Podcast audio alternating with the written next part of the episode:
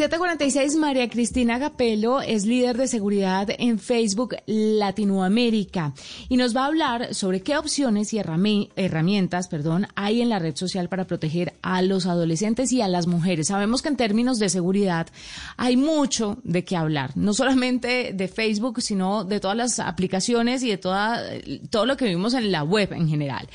Pero nos vamos a enfocar en esto, las herramientas que tenemos para proteger a adolescentes y a mujeres. María Cristina, bienvenida a la nube. Gracias, Juanita, y hola los dos. Hola, Juanita, hola, José Carlos. ¿Cómo estás?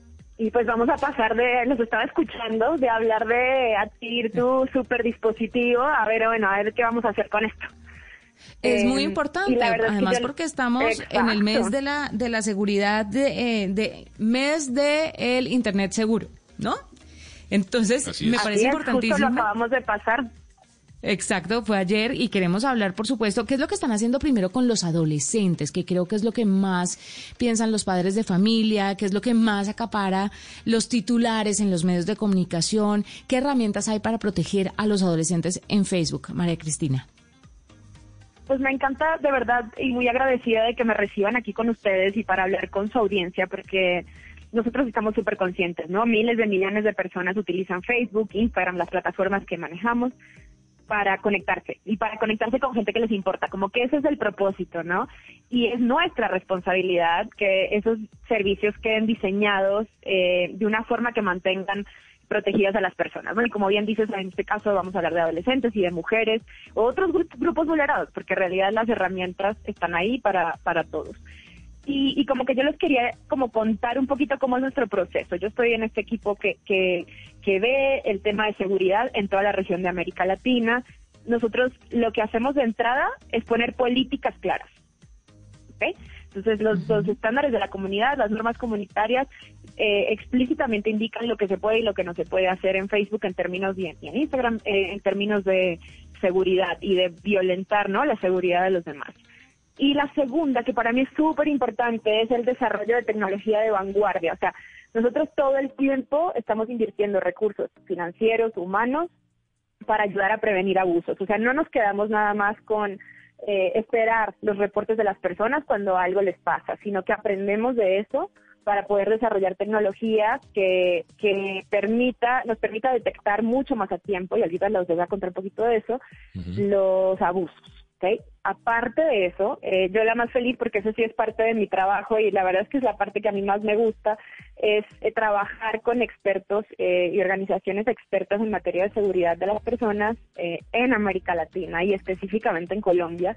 Entonces, por ejemplo, nosotros en Colombia tenemos una, una alianza con Red Papás, y, y, trabajamos mucho de la mano con ellos y con otras organizaciones, pero se los menciono porque específicamente para adolescentes ellos tienen su línea de ayuda y esto realmente lo voy a enfatizar. En caso de que estén sufriendo un abuso eh, a nivel ¿no? de menores, a nivel de adolescentes, un abuso y explotación, eh, por favor comuníquense con la línea de ayuda porque ellos además de dar contención van a poder guiarlos sobre cómo, cómo hacer el proceso de reporte. Pero bueno, regreso un poquito a lo que nosotros hacemos. No sé si me quieres hacer una pregunta mientras tanto. No, no, no. Yo creo que es mejor que te redondee la idea, María Cristina, para que nos quede el panorama completamente claro. Buenísimo. Pues como les decía, nosotros eh, estamos súper comprometidos, no solamente tenemos estas políticas, sino que tenemos un equipo de más de 35 mil personas. Eh, dentro de esas hay un equipo súper especializado dedicado a revisar el contenido que es reportado eh, como contenido íntimo, digamos, tanto de menores, que es un equipo muy especializado, como contenido íntimo de adultos. Son dos cosas distintas. Eh, en la forma en cómo se lo reportamos. A nivel global, eh, cualquier contenido de explotación de menores es totalmente ilegal y tenemos un mecanismo eh, muy bien trabajado con las autoridades alrededor del mundo, incluyendo las autoridades colombianas, para que de inmediato reciban esos reportes. Entonces, esa es la primera cosa que quiero que sepan nuestros, o sea, los papás, este, todos los, los maestros, todos los que trabajan con adolescentes si en algún momento nosotros, gracias a la tecnología de, inteligencia artificial que tenemos, detectamos, eh, y eso lo detectamos nosotros con un 99.9% de certeza antes de que se suba a la plataforma, eh, un contenido de explotación sexual de menores, lo que incluye adolescentes, lo reportamos de inmediato a las autoridades. Entonces, eso, eso es como nuestra responsabilidad. La otra es desarrollar justo estos mecanismos para poder eh, detectar esto y proveer los recursos. Entonces también aquí trabajamos con organizaciones, para que vean dónde pueden conseguir ayuda si les llega a pasar algo de este estilo, ¿no? Sí, precisamente le quería preguntar por eso, María Cristina, porque el, gran reto que tiene Facebook y en mi modo de verlo personal es también tal vez el, mayor hueco que tiene en seguridad y sobre todo en la protección de la, de, la dignidad y de, evitar que se mm, circule contenido nocivo en la plataforma tiene que ver con los grupos secretos, esa funcionalidad que tiene que, por supuesto, yo imagino ustedes la crearon con toda la intención de que fuera útil para otras cosas, pero lastimosamente pues se usan también para intercambio de contenido nocivo, contenido ilegal, de abuso, y ahí, como ustedes saben, no hacen una revisión porque pues son eso, grupos secretos que pues, se usan para eso. ¿Cómo han pensado ustedes controlar esta situación, María Cristina, para que en esos grupos secretos no pulule el contenido nocivo de abuso, de pornografía infantil o abuso contra mujeres? Me encanta la pregunta y ves muy acertada, José Carlos. Eh, en realidad, no, nosotros, nuestros, nuestros eh, sistemas de, inteligencia artificial de detección para abusos graves como eh, difusión de imágenes íntimas sin consentimiento, que es el caso de los adultos, o difusión de imágenes o videos de explotación infantil, funciona eh, con el 99% de certeza, ¿ok? Eso lo pueden ver en nuestro reporte de transparencia. Entonces, si ese tipo de cosas se comparten eh, para menores, por ejemplo, nosotros lo detectamos antes de que, de que se llegue a compartir más en la plataforma y ahí lo reportamos a, a las autoridades. Cuando se trata de un adulto, es decir, de imágenes íntimas sin consentimiento, ahí yo reitero la, la opción de reportar siempre, porque nosotros lo que sí hicimos, y esto sí estamos a la vanguardia de la industria, la misma tecnología que aplicamos al material de abuso sexual infantil o explotación infantil, que es la siguiente, le colocamos una huella digital y esa huella digital son unos y ceros, nos permite eh, en una base de datos que compartimos con la industria prevenir que esa misma imagen se vuelva a compartir.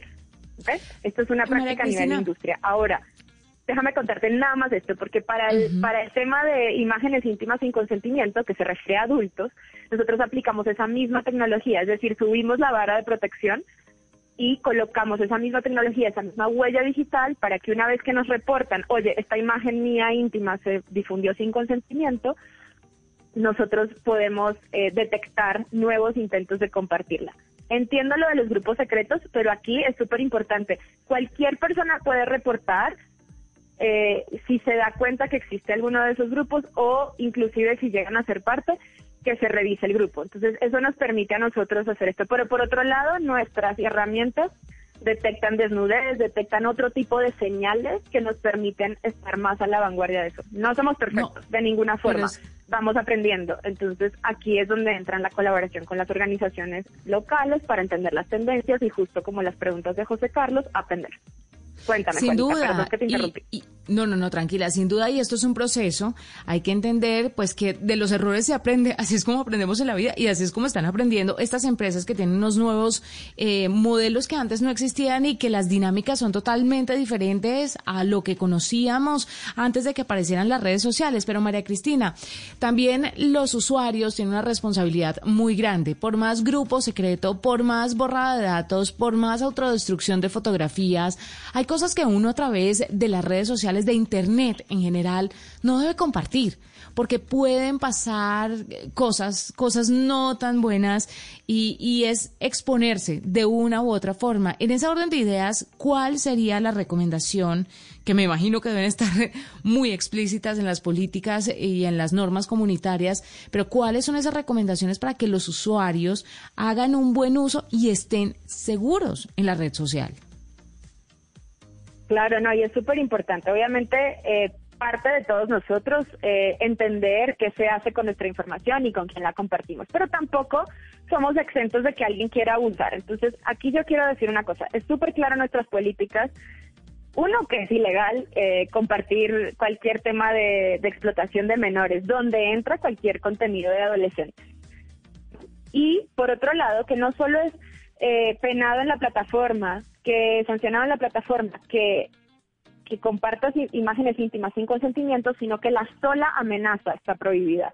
Entonces, si cualquiera de nosotros llega a recibir un mensaje privado donde me amenazan con compartir algo íntimo, yo de inmediato tengo la opción de reportar, les pido que lo hagamos porque es importante que todos sepamos que la sola amenaza no se tolera. Eso es parte de una violencia y no y no queremos ese tipo de cosas en nuestra plataforma.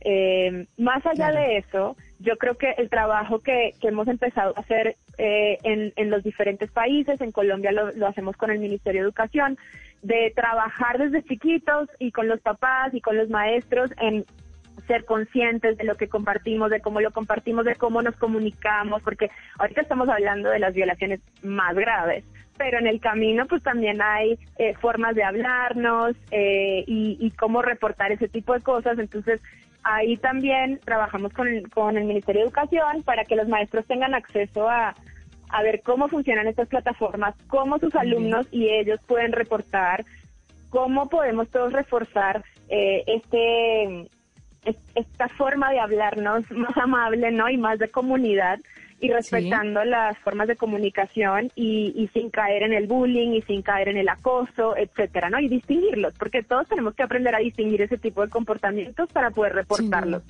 Y pues eso, que quede claro que en la plataforma siempre estamos recibiendo reportes, recibimos millones, los atendemos a diario y para nosotros es súper importante saber que nuestros usuarios están pendientes también de que su comunidad sea sana. María Cristina, se nos quedan muchas cosas por fuera de esta conversación. El tiempo en radio es chiquitico, es cortico, pero muchísimas gracias por atender nuestro llamado, por contarnos un poco lo que hace Facebook y esperamos tenerla en otra oportunidad para que hablemos eh, un poquito más sobre este tema que es tan importante y sobre otros también que tienen que ver con la plataforma y las inquietudes de todos los usuarios. María Cristina Capelo es líder de seguridad de Facebook en la TAM y nos acompañó a esta hora aquí en la nube. Hacemos una pausa ya regresamos.